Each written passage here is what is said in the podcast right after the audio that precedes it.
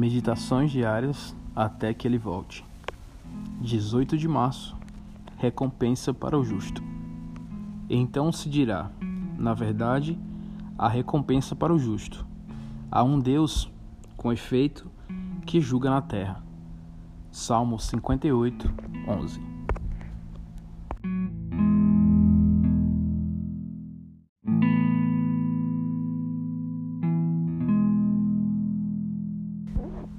Há uma pergunta que tem perturbado a humanidade.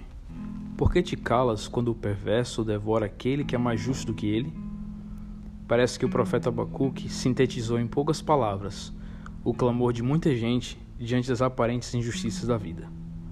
Se você se mantiver honesto, é provável que seu futuro não seja de riqueza.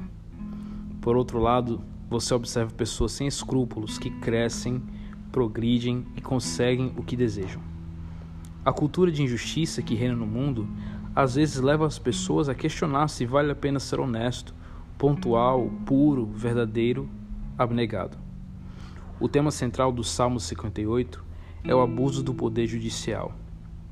Alguns estudiosos acham que esse salmo foi escrito pelo rei Davi, quando em algum momento ele misturou-se com o povo e percebeu de perto a administração errada da justiça em Israel. Essa realidade revoltou seu espírito.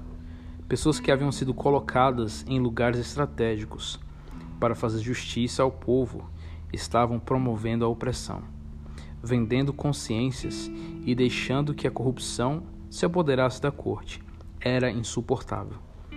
Não existe frustração maior que apelar um juiz por justiça e, diante de todas as provas em favor de sua inocência, ser declarado culpado ou ver que um homem público se apodera de uma grande fortuna e aproveita sua posição para ser declarado inocente.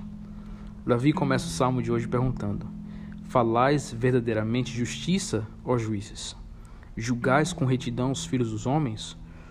Todo o salmo está cheio de indignação. Mas no verso de hoje, o salmista expressa a certeza de que finalmente Deus operará, dando recompensa ao justo. Essa não é uma justiça que acontecerá na vida eterna ou quando Jesus voltar. É uma promessa para agora. Deus é justo e vigilante. Não existe nada oculto a seus olhos.